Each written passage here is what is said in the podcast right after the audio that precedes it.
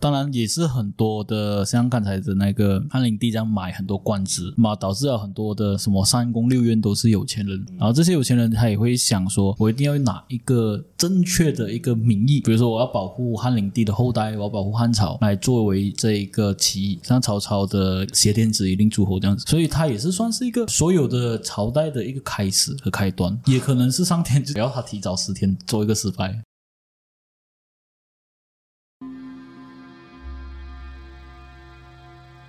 从古代印加人打起了第一个绳结开始，从多种的颜色、不同的绳结，从一到十，十到百，百到千，用于记录历史的过程，人们所称为起步。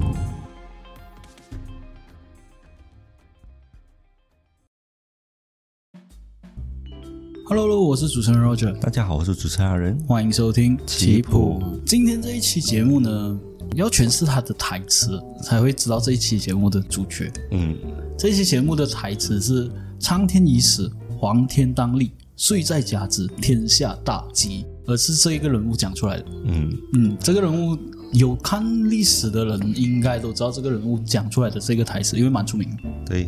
而且之前我们有说过这个张角，我们挖了一个坑嘛。是是是，对的确，就是这个这个今天的主题就是长角。嗯他有什么成就呢？他们都会说他是能够驱使雷电，嗯，撒豆成兵，对，而且他用一张符纸就能治病救人。嗯嗯嗯，他的确是蛮厉害的一个角色。对，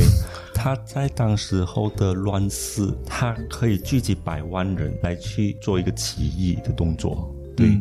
所以他究竟有什么样的魅力，让大家都信服他？我们可以继续去说下去。嗯一下，聊聊一下。在聊之前，我最近有听一个小说，嗯算是听书啊，是叫做《一代军师》，也是讲穿越剧啊，类似穿越回去，然后过后遇到了很多三国的人物，里面有讲到有就是张角有这一个眷属，嗯就是说张角他是啊、呃算是一个道士，嗯然后还有一些天书，嗯所以天地人三卷，然后他主角就拿了这个天书，然后去算这些呃朝代的兴衰啊、气运啊这些东西，那的确蛮好听的这这个这本书。那你张角了解，其实你是什么方面你了解到他？张角也是因为听说， 因为当时我们是讲到一个神医对对对对对，张仲景，张仲景嘛，嗯，然后我们有讲到当时候的情况，普通人想要去看病，他们需要付很高昂的嗯医药医药费嗯费，所以这个时间段有一个人是免费让你去治病，又免费又可以好的，所以他这样子的行为让人家很容易去信服他。嗯，对，包括其实现代的时代也是蛮多人相信这些的。不要看美国这样子，西方国家不迷信这样子。嗯，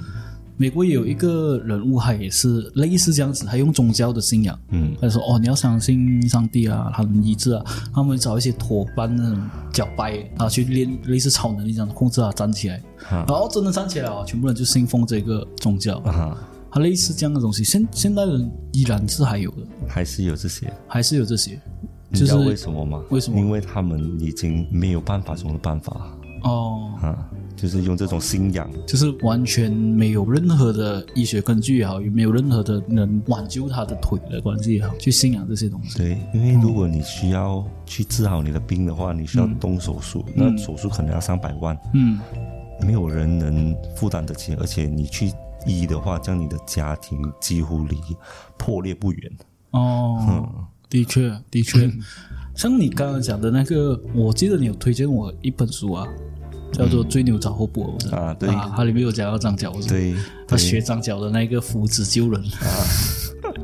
练几个钟哦，真的是救到。对，但是很扯，我觉得。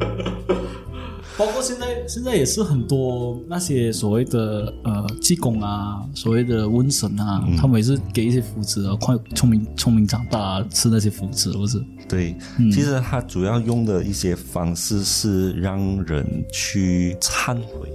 忏悔自己所之前所做的东西，然后让自己的心病给解除掉，嗯所以他才可以痊愈。就像张仲景之前有讲过一个故事，就是他的一个老医师，他没有后代嗯对对对嘛，对对然后过后他就用那个五谷杂粮，让它去磨成粉，然后过后让它去吃嘛，然后让它转移它的目标，过后它的病就痊愈。其实他就是用这样子的方法，因为当时候的人是很绝望了，就是他要面对的是朝廷上的压榨跟天灾人祸，所以对他们已经很绝望了。突然出现了一个脏脚这样子，嗯然后让他们去治病了过后，又可以让他去相信，你现在跟着我去做，总有一天我们会变好。嗯，其实让我想到一样东西，你知道吗？这不是抨击一些宗教啦，就是你刚刚讲的这些，就是讲说忏悔这些，让我想到是天主教哦，啊，就是他们有那个祷告室啊，嗯啊，那师傅坐在旁边听啊，啊，你想，嗯，神会原谅你一切，你想，嗯，听听听听听，啊还有一些不，有一些有一些就会做一些笑点，嗯，就他讲一些犯罪的东西，那神父就偷偷就拿那个电话，但是我想讲的就是，其实人世间其实真的是需要有这一方面的轨道，让人家去抒发他内心的邪恶。嗯，因为如果他们不抒发的话，一直累积在自己的心里面，嗯他们没有办法继续生活。嗯比如说，他看到他的父亲打他母亲，嗯然后他没有任何的行为，他对躲在旁边这样子瑟瑟发抖。嗯，当他长大过后，他就会想说，为什么我不去阻止？阻止的话，可能会事情变好，但是可能事情会变差嗯会差啊，啊或者是保持不变。啊他就是一直往这样子方面去想的话，他就会越来越抑郁，这样子。讲到尾了，就是很多人问我为什么你呃没有信奉任何宗教，我是我是的确是很少信奉任何宗教，但是我会保持尊重的态度，然后我就会回答他们，其实我认为的宗教就是只要这个宗教是让人家一心向善，或者是能解决他当下的问题，而不是用另一个极端的问题去解决的话，这个宗教就是好的宗教。嗯嗯，所以我不反对任何的宗教的发展。嗯，嗯，所以我就认为宗教只要它圈善的话，都是好宗教啦。对，嗯所以可以理解成当时候的这个时代，嗯是一个多么糟糕的。所以我大概说一下当时候的朝代是什么朝代，就是在东汉的时代。嗯，汉朝有十多位皇帝，他们的平均寿命都不超过三十岁，有三个是有超过三十岁的啦，就是刘秀、刘协和刘庄。嗯其他的就是很早就死了，嗯，所以导致到这一个皇帝死了过，下一个要上任的时候呢，他们就有一个空窗期，嗯，所以这个空窗期的时候，可能会被皇起来挟政，或者是皇太后去挟政，嗯所以可能一不小心就让其他的人去霸占这个皇位，嗯所以他们为了防止这样子的事情发生呢，他们就给宦官去执政，嗯所以他们都会很相信宦官。如果有争吵的话，他们都会站在宦官的一边，可是就会导致到有另外一个问题出现。嗯，像我之前一直有讲了嘛，像以前的皇帝为什么会这样快换改朝换代，这样快改朝换，这样多人反对？就是皇帝在很小的时候就继承王位，继承王位过后，他们就会相信身边的人，因为你小时候你只能看到就是宦官，要不宦官就是后宫，对，那你你只能相信这些身边的人，这些身边人给的主意又不是长远之计，因为他们不是长期的在朝廷上任职，或者是长期在朝廷上知道这些东西，天下的东西，他们也是躲在宫里面听说的东西，所以他们就会给一些主意，给一些主意就导致外面跟里面完全脱节。脱节了过后就恶性循环了。他脱节了过后不久，皇帝因为被一些就是比如说反对这个王朝的人推翻，推翻了过后又下一任皇帝做，下一任皇帝了过后他生下孩子他又早死，嗯，然后又在轮流，所以这是为什么以前的朝代就是一直有这样子推翻、推翻、推翻。补充一小小点啊，就是其实这个汉朝是在东汉时期，嗯，呃，所谓的汉朝是刘邦的那个时期嘛，嗯，对，刘邦时期是秦始皇过后就呃变项羽，项羽，项羽了刘刘邦出现，然后还有那一个叫做汉朝，汉朝对，就是嗯，你看玩中国象棋的就是楚河汉界，对，嗯，然后汉朝有了过后是开始是西汉，嗯西汉中间有一小段是新朝，嗯，然后才到这个东汉，才有这个刘秀的出现。对早一期有有机会再讲刘秀了，嗯，他是蛮宝的一个人， ，OK。那就是很多皇帝他们都会站在宦官的那一边嘛，就是三宝宦官嘛，所以就变成整一个朝廷，它就有一个问题，就是变成党锢之祸。嗯所以当时候汉灵帝他有一个话了，就是讲说张常侍是我爹，赵长是是我娘，所以他可以很表明他的态度，就是这两个宦官可以完全代表他去发言。嗯，然后这个。汉灵帝呢，他的故事是非常的像纣王的，因为嗯他没有去管执政上的东西，他就是负责去发明。他发明些什么呢？嗯，他发明了开裆裤，他创建了游泳馆，还有得空的话就跟数千名宫女搞多人运动。哦，就是发明了三 P，啊，对，以上啊，这个、 哦这个很夸张。 OK，所以所以呢，他做了这些东西过后呢，他又怕他的权力被冷落掉，嗯所以他就做了一个，就是他也不是怕冷落掉了，就是怕没有收入。嗯所以他就做了一个叫做卖官制度的，哦他就是将他的官以明码标价的一个方式来去卖掉，嗯因为他会觉得如果他不卖，其他人也会卖，嗯所以防不了他去卖。嗯然后这样子的情况到底是正常的吗？或者是公平的吗？嗯，其实相对来讲是不公平的公平。哦，不公平的公平，对你有钱你为就什么买这了，样讲不公平的公平？因为你对一个像屈原这样有才能的人，嗯他们没有钱的嘛，嗯嗯，他对可是他没有钱就没有办法坐这个位置。啊，对但是如果是有一个愚笨的人，嗯他们有钱，他们就可以坐这个位置。啊，所以在这一个智力方面是不公平的，但是嗯在钱财方面是公平的。哦，因为它会均衡掉。他就是谁价高者得啊。哦，就是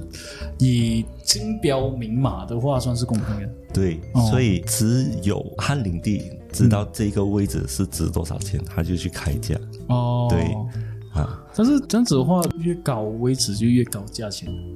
对嗯他除了自己的位置不可以卖之外啊，什么位置都能卖。哦，这样也是蛮公平啊。啊为什么？对你知道为什么？很为什么讲就是讲这样公平？你有这样多钱，就代表说你很聪 明，对呀、所以你就对啊可以买。啊，对啊，所以他就是专门做这种邪门歪道的事情。啊哦。OK OK，所以所以才会导致了东汉的末年。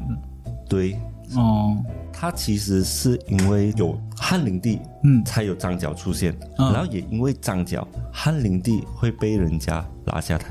哦，哈 OK 拿下台了过后，就开始《三国演义》著名的人物出来对了啊嘛？对对对，所以人家都讲嘛，就是因为有张角这个人物，才有《三国演义》啊。对呀、他是秦始皇把六国统一变成秦国一个嘛，嗯，然后之后就被项项羽羽嘛，啊，项羽。然后就一直就是统一一个国家，然后到汉灵帝了过后再把它拆分，哦，就是变成一个赛歌，一个、哦一个循环。嗯啊，所以我们现在先说一下这个汉灵帝呢，也是活很短而已，他嗯是在一五六年出生，然后去世在一八九年。嗯这一个汉灵帝一上位的时候，所有的天灾横祸，嗯有听过没有听过，全部都出现 在这一点啊！你想看他真的是有很沟 水，是是呆塞啊！ 的确啊，就是灾祸。讲真的，的确每一个朝代都会，但是它是所有的十几样的灾祸一轮这样子编出来。对，所以就导致了到人民他们的那些税收跟他的收成就会变成很少嘛，嗯，时不时就来一个蝗对虫，对然后对吃对掉他对们的那些对，不成比例啊。对，然后呢，他们不是有讲说需要买官嘛？嗯那些买官当官的那些人呢，嗯他们会如何收回这笔钱？就是从人民那边收回嘛。嗯就是我要给皇帝的钱，嗯我一定要给，嗯这样我要收我也是要收啊。嗯所以那一些穷人，他们没有钱给的，这样你就卖女卖儿咯。嗯那你没有女儿的，你就卖地哦，哦不然你就把你的人给卖掉。哦啊，总之就是要去付这笔账就对了。嗯所以导致到当时候的时期的人是过得很辛苦的。嗯只有权力越高的人，他们的生活才会比较滋润。嗯对，所以这时候张角就出现了。张角带着他的弟弟，一个是张良，一个是张宝。嗯当时他是去到冀州一带，因为当时冀州是比较严重，嗯所以他们每一间每一间都去探访。如果你生病的话，他就用这个符纸来嗯医治你；如果你是没有饭吃的话，就拿那个粟米救助你。嗯，的确，它的开头是真的是以三星为主。你听到后面的时候，你会觉得他一直都是以三星为主的。哦，对，那我们继续说下去，就是嗯他用符水来医治的时候呢，他是有一些诀窍的，他是要让你先忏悔，嗯忏悔了过后，他再把那个符纸烧成灰，过后再倒水，然后让你喝下去。如果你痊愈的话，就证明你的忏悔是百分百忏悔。哦 OK 但是如果你没有医不好痊 愈，就证明你有所隐瞒。啊， 这样的确是很容易移啊。对我忏悔，忏悔了，嗯，呵，没有效。哎，你没有忏悔够啊，忏悔多一次，再烧多一次， 或者是哎，你没有忏悔过啊，下次再说了，你下次就这样直接。啊，就可能你还是有一些冤亲债主 的，你要做多一点公益上的事情，就是来跟我一起干，然后帮助更加多的人，这样子你的病就会好，就类似一种精神上的寄托，嗯哈，嗯，所以让人民对这个世界上 有有希希望望，嗯，其实杨洋也是卖希望的一个人。对呀、为什么张角会这样厉害呢？嗯其实是因为他是在《三国演义》哦，因为我之门之前说过，《三国演义》其实是一个玄化的对故事来的对嘛。对对，他是讲说，他张角原本是一个秀才来的，嗯然后因为没有成功，当上举人的一个秀才。嗯然后有一天的时候，他就上山，然后遇到一个老嗯人。这个老人呢，他是一个老人的样子，但是他的脸是非常的嗯年轻年轻，啊，眼睛很亮。这个叫做华山仙人。嗯然后他就传了张角一本叫做《太平道》的书，啊，这个南华仙人他是虞姬嘛？虞姬。他是虞姬是吗？对，哦就是在历史上的时候，他是是虞虞姬虞姬啊是吗？这本书也是哦他讲他说也是有虞讲姬他。的故事啊，啊，讲他的那时候的，你知道小霸王孙策，嗯嗯嗯小霸王孙策那时候听到东他的那个地区嗯有一个老人，然后他们讲他是神仙，然后于是去为难这个虞姬，为难了他几次过后，他们就啊、呃要把这个虞姬斩首示众。嗯，结果他真的是把虞姬斩首了啊过后，那知道这虞姬的头飞出来，飞出来了过后，他就大笑了，之后他就转身就离开了。啊他的身体跟他的头不见掉了。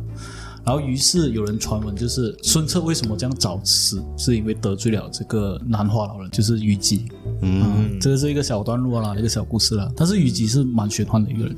嗯，嗯他们说这个太平道是虞姬所做出来的嘛，嗯然后这个太平道是分成主要是三个部分，第一个部分是描绘了天界跟人界其实是有一个朝廷的存在，嗯然后一样是有分等级的。然后第二个呢是讲着很多事情都是有前因后果，但是它嗯不像佛教，因为它是道教嘛，它不像佛教是你这一世死了过后，如果你没有沉睡一些教训，你可能会等到下一世的时候它再有报应出来。嗯但是这一个不是的，这个可能就是你这一世做坏事了过后呢，你可能会在老年的时候你会遇到一些东西。啊遇到一些报应，嗯或者是会让你的子孙遇到报应，就是它会哦一路这样子传下去，会让世人看到你的报应的。就像我看戏那些戏的所谓的报应，真的是比较像这一类的报应。嗯，哦，他的祖上做了很多阴杂事啊，所以导致他的后人这样这样这样，比较多像这一类事。是，就是类似你在这个地方种了一个种子，嗯，然后你可能现在它没有发芽收成，你要可能就等到下一代的时候去收成，而不是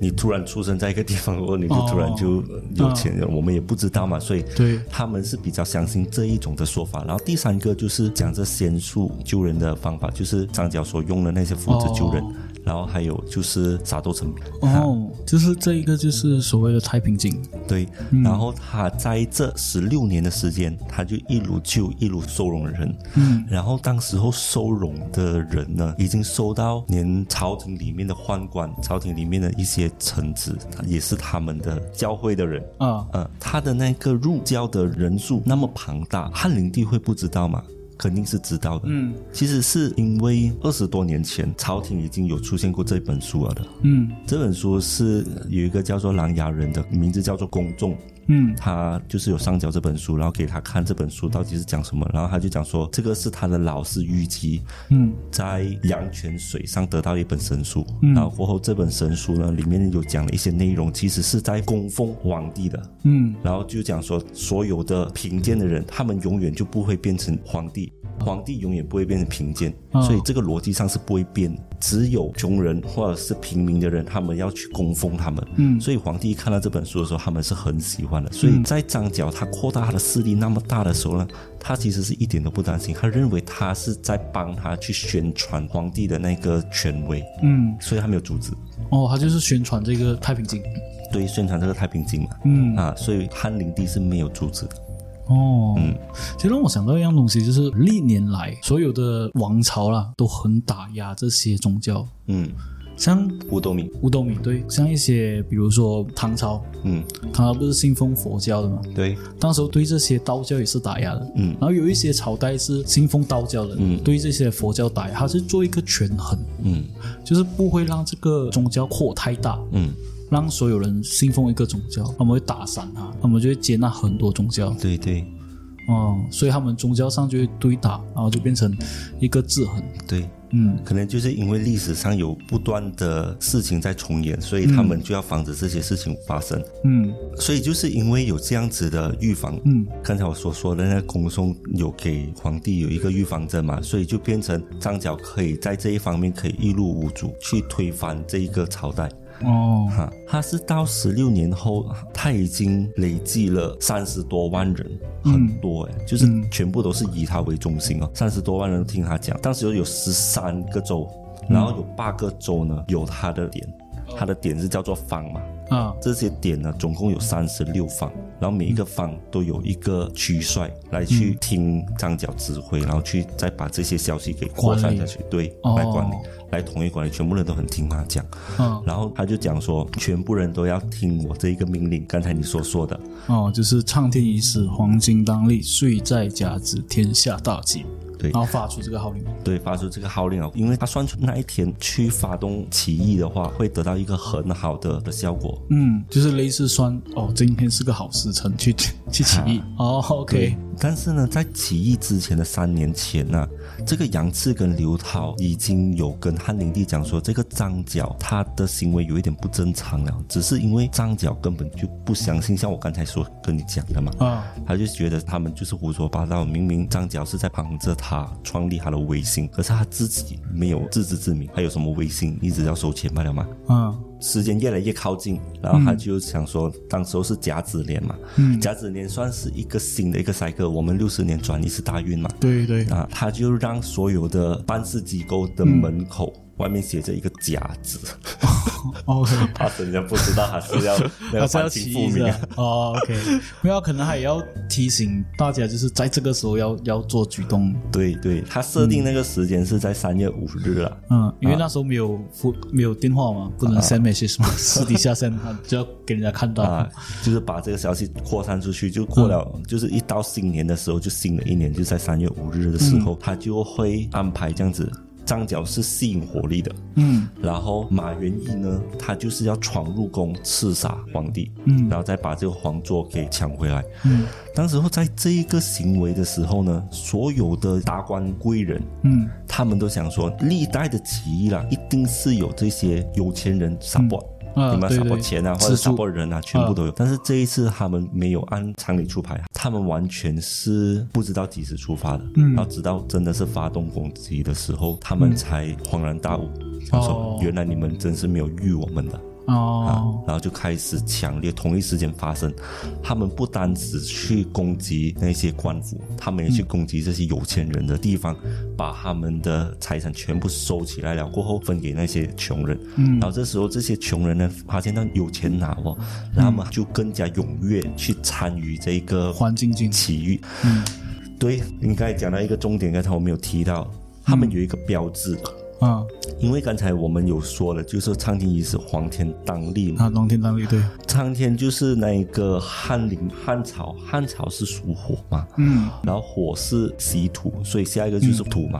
所以土是黄色，所以呢，他们的那个头巾有一个标志，就是全部都要黄色的，所以当时候这一个起义是叫做黄金起义，所以这黄金起义这样子扩展。遇到那一些有钱人或者是权力很高的人，他们就是去抢夺，嗯，就是把这几年的委屈一次过发泄出来，嗯他们就觉得受到威胁。嗯，但是为什么会造访的日期提前了几天？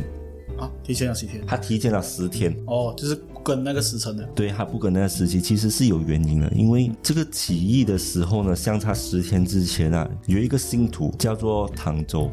他偷偷的去告密，他跟官府告密，然后就讲说那个京师的马元义要打算进军去刺杀皇帝，然后朝廷就马上下令去抓这个马元义，就是对他惩罚，用车裂的方式，嗯，策略的方式对解释一下，策略方式是类似呃，用人家所五匹说马，对，类似用五匹马五马分尸，对，就是你绑着你两只手、两只脚，然后还有你有下弟弟，那 是头啊， 是头啊，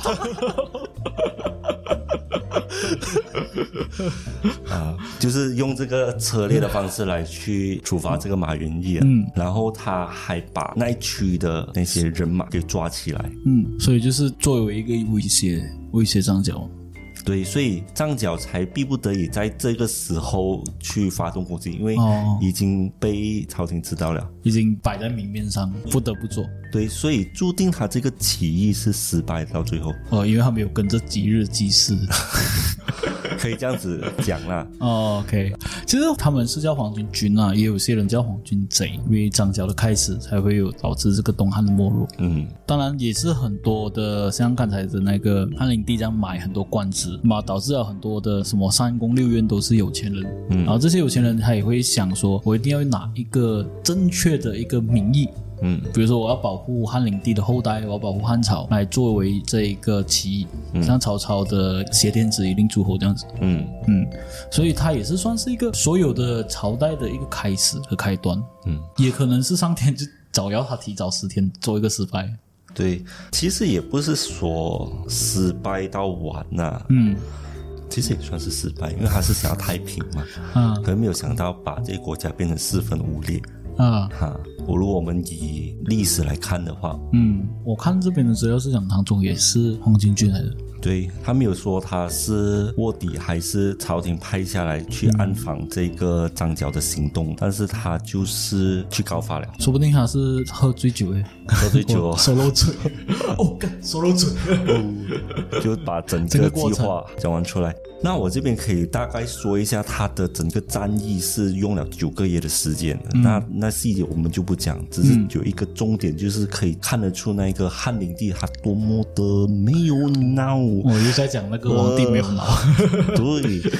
，OK，当当时琢磨没有脑。当时会有一个很强的将军哦，他是叫做鲁智的，他是非常善于打仗的，而且谋略上也很厉害。他主要任务就是一直盯着张角，所以每一次跟张角战斗的时候呢，他都是打赢，一直都在胜利。嗯，所以张角就一直被逼逼逼逼到他退到广州这个地方。嗯所以当时这个广州呢，张角就在里面死死防守住，不让这个鲁智进来。然后鲁智这时候是在外围，他建起那个围墙，因为他也不想要张角偷跑出来，他建起围墙，建了那个围墙还不用紧，他还要挖那个壕沟，就是你哦必须要划木船你才能离开。嗯然后还有制造云梯，因为他不想要出来，但是我想要进去嘛。啊啊，在他做这个工程到一半的时候呢，汉灵帝却要派他就派了一个小黄门的宦官，嗯这个人呢是叫做左凤，过来看了一下这个情况到底是怎么样，发展到怎么嗯样。然后他一过来过后呢，他就跟这个鲁智讲说，他有一些钱财要让他贿赂他。这个鲁智他就是心高气傲的，他不算是心高气傲，他就觉得我都要打赢了，你为什么来这里干架？我还要对跟我要钱，对我不对杀掉你就已经投降了。然后过后嗯他就恼羞成怒，他就回去跟汉灵帝讲说，这个鲁智明明有机会把这个张角给抓拿的，可是他迟迟不肯行动，就是他要我们这个战斗失败。然后那个哦汉灵帝就很不爽，知道吗？他就讲说，不行，我不可以让他得逞，啊请你安排人把这个鲁智抓回京。哦，我我想到的，我想到的想法是，我是在换稿会讲说，他其实不要动手，是因为他在中间赚取这些利益，他一直在赚， 一直在赚，他就要留下一口气，他这样还可以一直赚，一直赚。对，他不要给你赚，啊嗯你让你在那边瞎在瞎看，让你哭都没有眼泪。就像可能是这样子啊他这个他这个很像那个什么嘛，你知道呃，诸葛亮有一个《空城计》啊，嗯人家有有去翻翻译讲说这个《空城计》的主要原因，就是诸葛亮他的后面就是诸葛亮在一个那个城上弹琴，对，然后那个司马懿就看着那个城上，然后当时候只是有两个小卒在上面在扫地。啊扫地，然后那个司马懿就担心有诈，对然后就退兵。对，可是他们讲说，以司马懿的这么聪明、这么沾谋略的话啦，他不可能看不出诸葛亮做的这个空城计。嗯所以他觉得那时候司马懿看的时候是在一直在想，假如说今天我把诸葛亮推翻了，嗯，下一个帝王要处理的就是我，哦，嗯，因为明我白聪明嘛，明白，明白啊、所以诸葛亮也是用这个方式告诉司马懿，假如我今天我死在这边，下一个就是你。我觉得这个有嗯有意思，对，很有这意思。其实让我呃想到这个东西了，就是可能他没有到这个程度啦，但是会让帝王会审视这个东西，嗯，他会不会因为假如把账交处理完了过后，我下一个就要做处理入职，嗯因为他是功臣。嗯历史上很多的帝王都是这样子的，就是。呃，为什么会惩罚一些功臣？为什么会给一些功臣一些下马威？嗯，因为所谓的功高盖主，对，嗯，就是怕你的功劳大过我的皇帝，嗯我皇帝的工资，所以我会尽量会去打压你这些工程，对然后导致了这些工程就会反抗，嗯然后做一个推翻，对，就像唐朝的那个李渊一样李渊啊，就像李渊一样，嗯。他也是会就是因为功高盖主，那刚才我们有讲到，就是张角他连那些官府上的人，他们都有去斩杀，嗯，然后也有去把那些有钱人的有那些财物给搬走对嘛，对对，所以这些有钱人呢，他们就开始有受到威胁。嗯，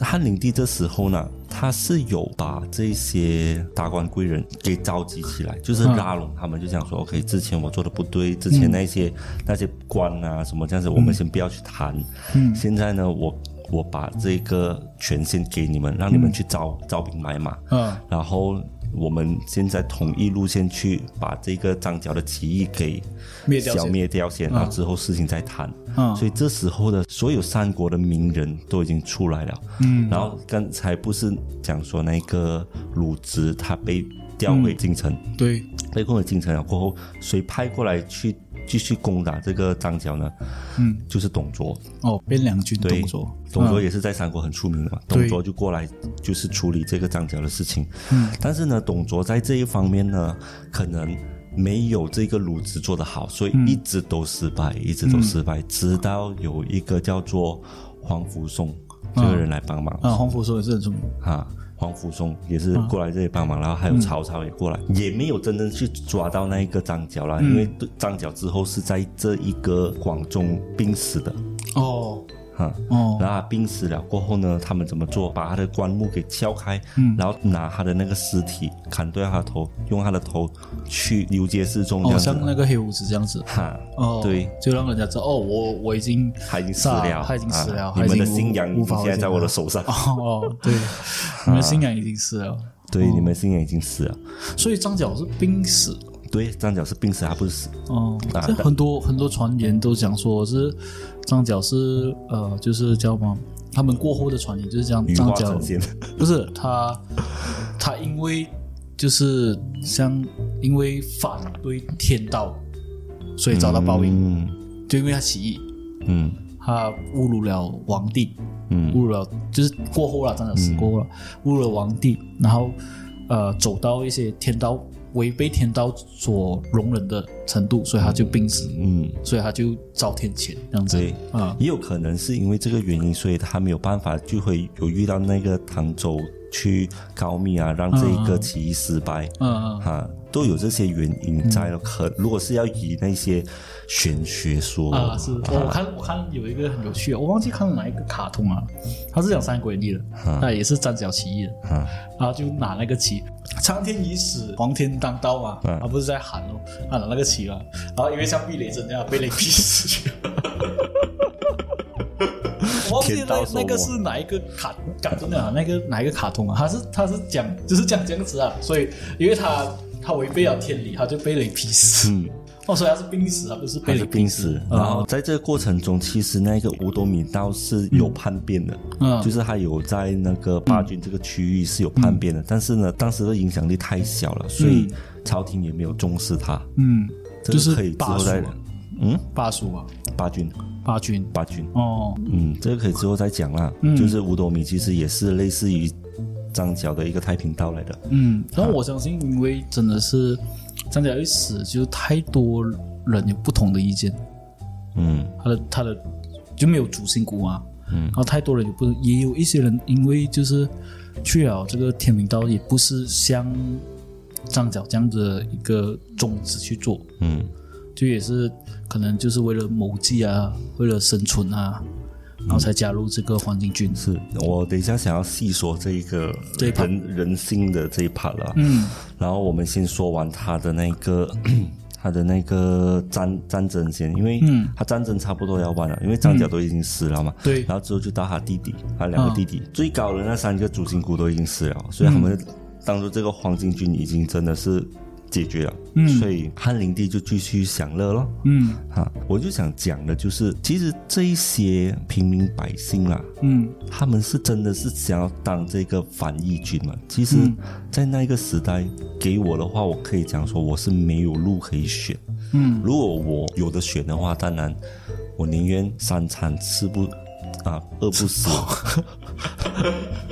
餐饿不死，三啊，三餐餐吃饿不饱死。可以吃饱这样子，然后家庭圆满嗯就够了，嗯，的不要确，有打仗，对，然后不要被人家欺负，但是不能朝廷又整天只要要钱，然后天公又不作美，嗯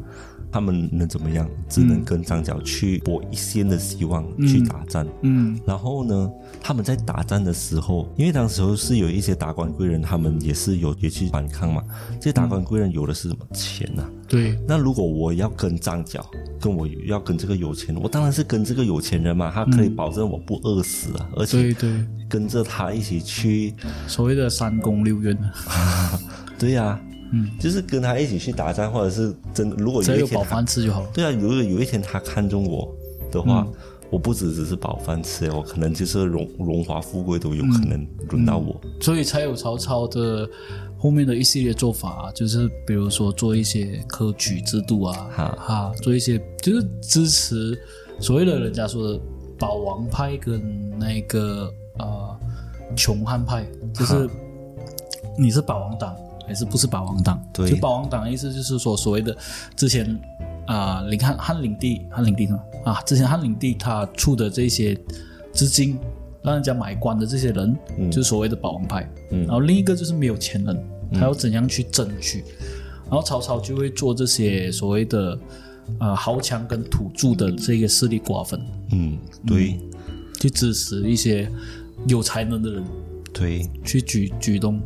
然后曹操他也会教他们种田啊，然后给他们种植啊，让他们有一个寄托。嗯然后如果真的是有一天需要他们的时候，他们会为他卖命。嗯就是为什么曹操到最后可以那么成功？嗯，其实这个主意是，你知道三国有一个人物叫做张爱吗大概知道，啊，张爱口吃的张爱，他提出来的屯田就是你的兵没有事情做，你把它种田哦。嗯，种田了过后，只要有只要有事情要打仗的时候，你就叫这些种田的兵来帮忙对，啊。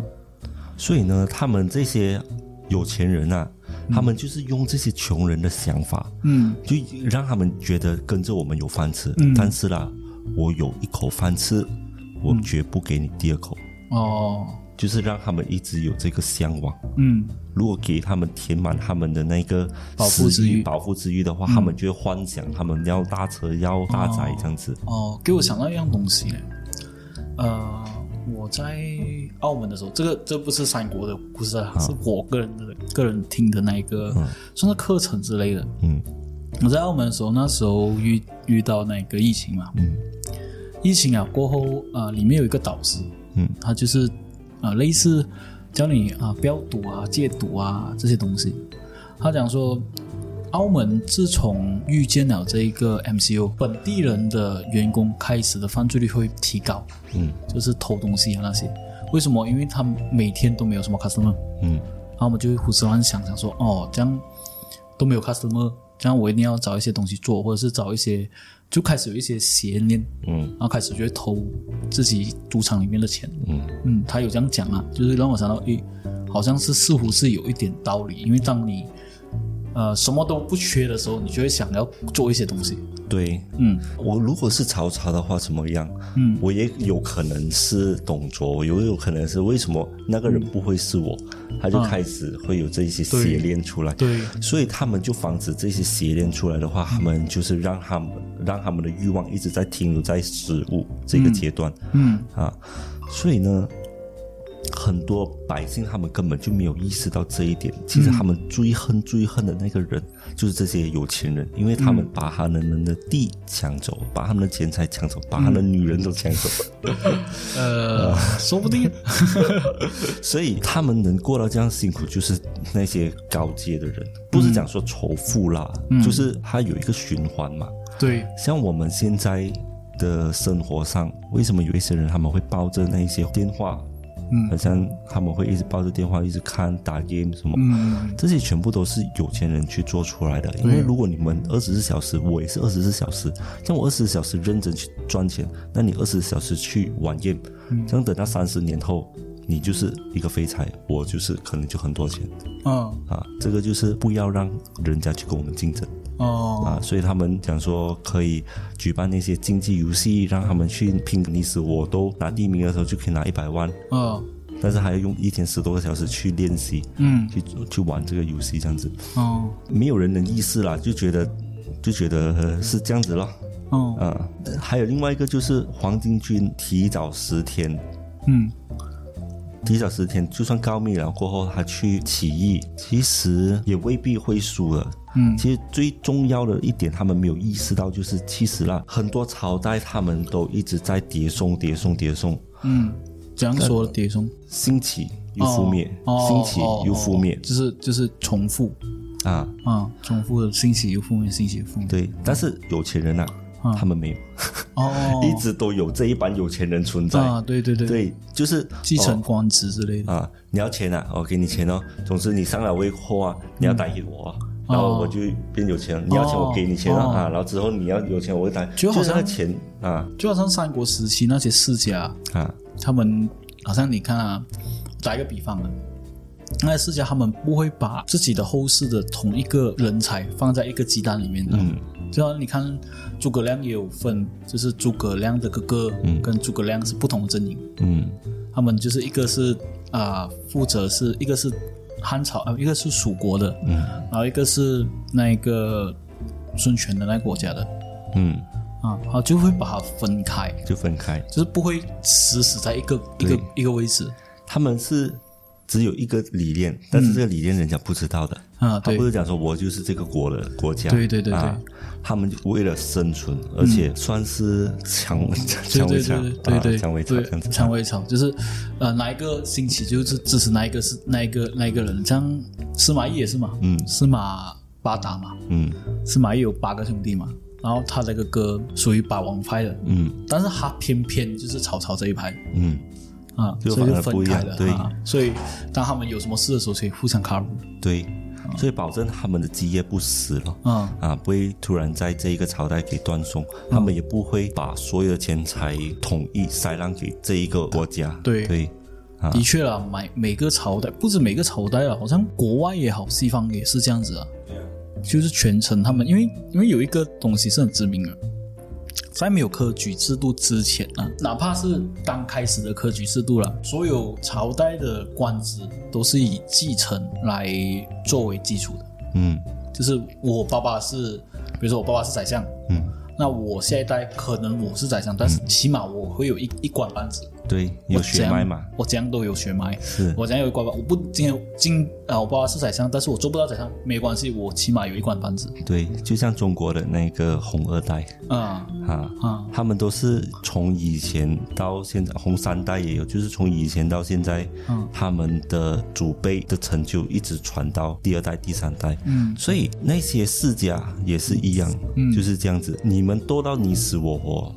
总之我的根还有在就好了。哈哦，的确，无论是三国时代也好，还是就是哪一个朝代也好，都会有这个的理念的。所以如果张角当时候他就是不计前嫌，他先处理掉汉朝，嗯他跟这些达官贵人一起同流嗯合作，啊，同流合污，然后过后把这个干掉，过后再转方向去打这些有钱人，嗯他就可能成功。但是他没有做到，他就是自己要济公这样子去打的话、就很嗯难，因为当时汉灵帝就直接同流合污跟那些那些有钱人嘛，对，然后有钱人有的就是钱，啊然后那些钱可以吸引谁？吸引那些平民，嗯，就只像要有人就就好像了。故事过后的董卓也是啊啊，十八路诸侯就是十八个的那一个家世，嗯，去对抗董卓啊。对呀、所嗯以很可悲的就是这一班黄金起义，他们是穷苦人家，可能是农民，嗯嗯，他们去打的那一班人呢、啊是有钱人请来的农民，哦，的确，的确所以，是很可悲的一个的确啊。。可是我就觉得很奇怪，因为历史都是一直这样重复、重复、重复、重叠、重复、重叠。好像之前我讲的那个王蒙，嗯王蒙他是新朝的嘛，他是自己自己也是也是从底层然后做到皇帝，然后他为什么会倒呢？就是他一开始的时候，他推推了很多的制度，嗯但是到现代人来看，王蒙他的那制度是现代人用的制度，你知道吗？像比如说结论啊那些东西啊，哦他是很有趣的人物来的。呃，有机会我们会讲，但是我现在大大致带过，但是到最后也是因为这些所谓的家世啊、贵族啊，限制去他，打去压攻他、嗯限制打他，然后才会有刘秀的出现，才会反过来。嗯，是啊，所以就是这个可以看得出，这个那时候的呃所谓的家世嗯，去推翻这些东西。可以影响很大。如果他们发现到你这个制度是会影响到他们利益的话，嗯，就像特斯拉他们那个那个交流电啊，对于交流电，啊对也是被很多人打压，是啊，所以就成不成就不到。他的厂跟他的那个技术总结全部给它烧掉。嗯啊，所以这个张角他失败，我们现在来看的话，其实不是说你算算个字，或者是用一些那些玄学来去讲的，嗯它其实是有科学根据的。嗯啊，只是他可能当时候没有看透。嗯，嗯他也是他也是从头到尾，除了病死以外啊，他的一生真的是就是就是贡献于人民，也不算是怎样，但是也有也是因为他才有呃三国的开始，才有啊、呃不太平的开始，才有打仗的开始。对，嗯，因为三国时期是统计了这么多了，战役里面三国时期是死最多人。嗯，对，就是过后哦，嗯因为其实张小从他刚开始出现的时候是在一一六八年嘛，嗯，他这出现到他死啊，他是没有成过帝，没有女人，没有知识，嗯而且他死的时候是没有一件陪葬品，嗯所以他只是掌握着他自己的那个太平理念，其实也没有讲说他是错的，嗯而且当时候他带领那么多黄巾军，这黄巾军呢太多了嘛，三十六方，有一些地方的那些黄巾军呢，他们已经不受控制了，看到人就抢，对然后做一些伤天害理的事情，嗯，他也管不到，他也不知道。当时候到尾声的时候，只有他自己管的那一方了是正常之外，其他全部都是已经换乱套了的，哦，哈，那的确还没有这个能力去管到控制太多，因为他没有一些人才的去辅助他。，啊对，所以当时候呢，他们才会讲说为什么是叫做黄金贼，哦就是因为他们太多老鼠屎了哦，啊，因为他们是农民出来的嘛，然后发现到他们好像可以控制一切，就开始目中无人。嗯，啊，的确要读圣贤书，对，的对，确要读圣贤书。是，所以今天故事张角的故事差不多到这里就该结束了。嗯嗯，说到张角，其实你对于这一期的反思有多少？就是对人，我觉得嗯宗教它有说叫人家不要去犯错，然后有因果，你有这样子的基底来去做一些恐惧，嗯也没有达到一个很好的效果，因为当那些人他们一开始穷的时候，嗯，然后之后就有钱了，他们会忘记掉因果这些事情，他还是去做这些嗯重大复做这个东西他们就是所谓的他们扮演他们之前很讨厌的那个人，啊，的确啊，很多人都是都是会慢慢变成他最讨厌的那个人。对，嗯，所以假如说你对这一些呃宗教上啊、信仰上啊，或者是任何的达官显贵的那种故事论或者是结果论，有一些意见的话，你可以留言。嗯，我们可以再讨论看，可能下一期我们就再讨论看这些因果论或者是这些所谓的结果论。嗯嗯，喜欢收听我频道的话，欢迎你继续收听，感谢你的收听，拜拜